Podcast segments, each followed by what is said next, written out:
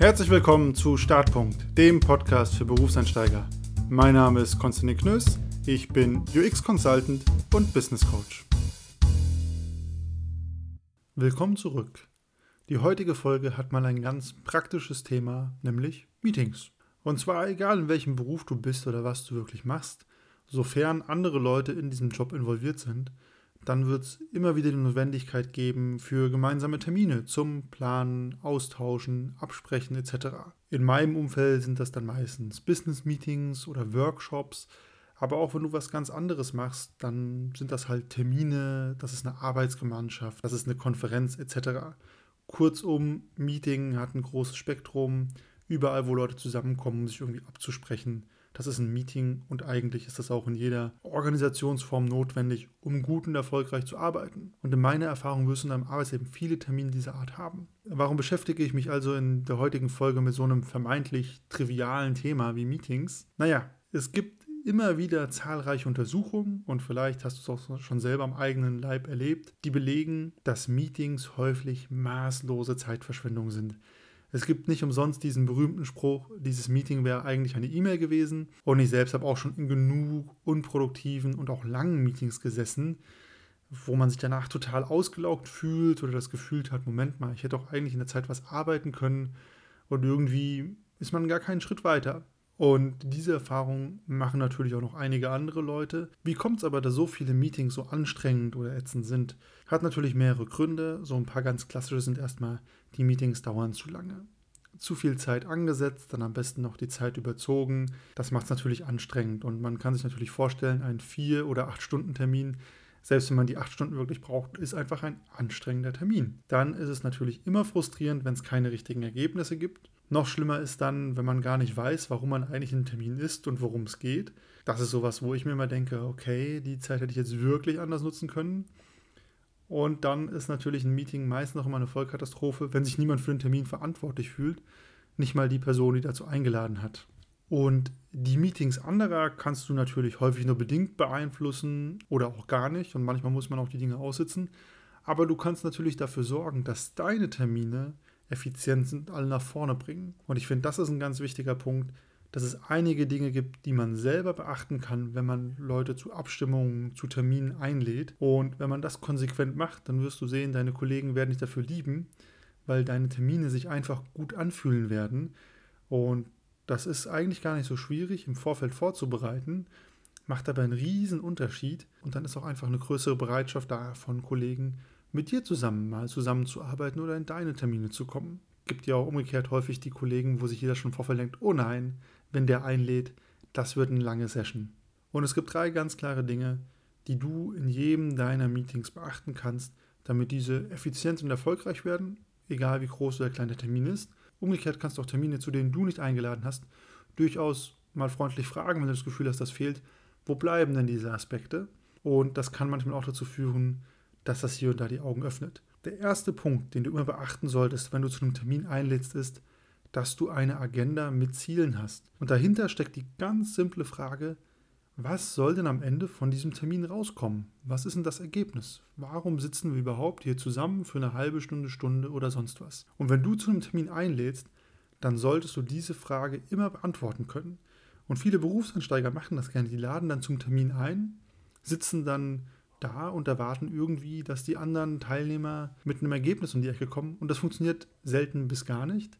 Deswegen macht sich immer Sinn, im Vorfeld zu überlegen, und das kann 5 Minuten Telefonat sein oder ein 4 Stunden Workshop, was soll am Ende rauskommen? Welches Ergebnis muss am Ende da sein, damit alle happy sind? Muss das eine Entscheidung sein? Muss das ein Dokument sein? Muss das eine Post-it-Wand sein? Etc. Kann ja alles sein. Und wenn du die Frage beantwortet hast, dann kommst du zu diesem Punkt zu definieren, was sind denn die Inhalte des Termins? Also welche Punkte muss man besprechen, welche Aufgaben muss man machen, um das Ziel des Termins zu erreichen. Und das ist eigentlich erstmal alles. Wenn du diese beiden Sachen hast und wenn du das hast, kannst du daraus die Agenda machen. Vielleicht ist deine Agenda nur eine Stichpunktliste für dich selber, an der du dich entlang handelst.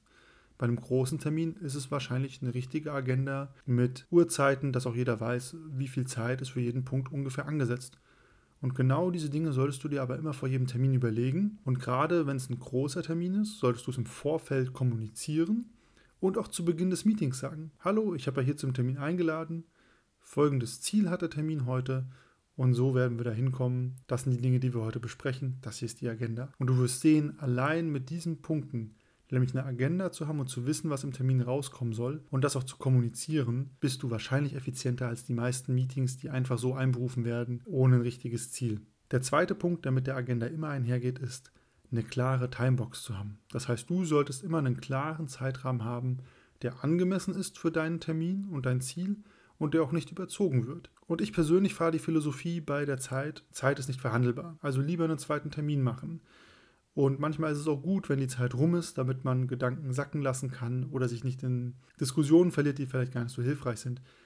Das heißt auch hier, wenn du dir die Agenda überlegt hast, dann überleg dir auch ganz klar, wie viel Zeit willst du bestimmten Punkten geben. Das klappt jetzt nicht immer so, dass sich jeder daran hält oder dass es genauso kommt, aber überhaupt mal zu wissen, okay, dieses Thema ist mir eigentlich nur 10 Minuten wert und dann will ich damit fertig sein, sagt ja schon was darüber aus, wie viel Raum du der ganzen Sache geben willst. Und umgekehrt kann man mit der klaren Zeit auch immer wieder Diskussionen und Entscheidungen beschleunigen, weil man einfach darauf hinweisen kann, wir hatten hier eine Stunde für angesetzt, jetzt ist schon eine Dreiviertelstunde rum. Was wollen wir heute noch besprechen oder müssen wir heute noch besprechen, damit wir hier erfolgreich rausgehen können? Und mit der Agenda und der Timebox kommt noch ein dritter Punkt einher. Dein Termin braucht einen Moderator. Und wenn es dein Termin ist, dann bist du der Moderator. Und einen Termin zu moderieren Klingt immer so leicht, aber die wenigsten Leute machen es, denn der Moderator ist für den Termin verantwortlich. Der sagt, was ist das Ziel heute? Der sorgt dafür, dass die Agendapunkte durchwandert werden und der schließt den Termin auch. Und zu einer guten Moderation gehört zuallererst Leute unterbrechen. Und zwar, um Diskussionen lenken zu können, muss man ganz, ganz häufig Leute unterbrechen, Leute zur Ruhe rufen, auch mal Standpunkte zusammenfassen, Missverständnisse aufklären und auch mal irgendwann sagen, hey, ich glaube, wir haben hierüber genug diskutiert für heute. Folgende Diskussionspunkte hierzu hatten wir. Ich habe sie hier nochmal zusammengefasst. Und der Job des Moderators ist es auch, außer man hat dafür noch jemand zweiten im Boot, zu dokumentieren. Also wichtige Dinge, die besprochen wurden, sollten notiert werden, sollten auch im Nachgang zu einem Meeting den Teilnehmern zugänglich gemacht werden, damit sich auch jeder erinnern kann, was haben wir denn nochmal beschlossen, was haben wir nochmal diskutiert. Und das sind die drei Aspekte, die erstmal einen guten Termin ausmachen. Agenda mit Zielen, klarer Zeitrahmen, eine Timebox und der Moderator. Und die Regel ist ganz simpel.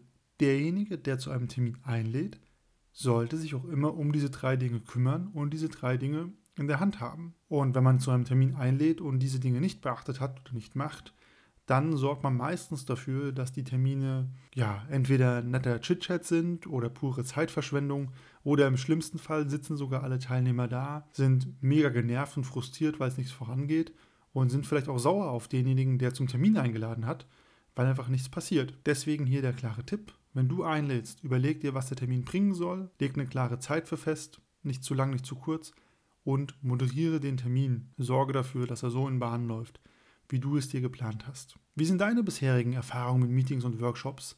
Hast du schon welche moderiert? Was lief gut, was lief nicht so gut? Und in welcher Branche bist du vielleicht unterwegs? Heißt es bei dir Meeting oder ist es bei dir eine Arbeitsgruppe oder bei Lehrern gibt es ja die berühmten Schulkonferenzen?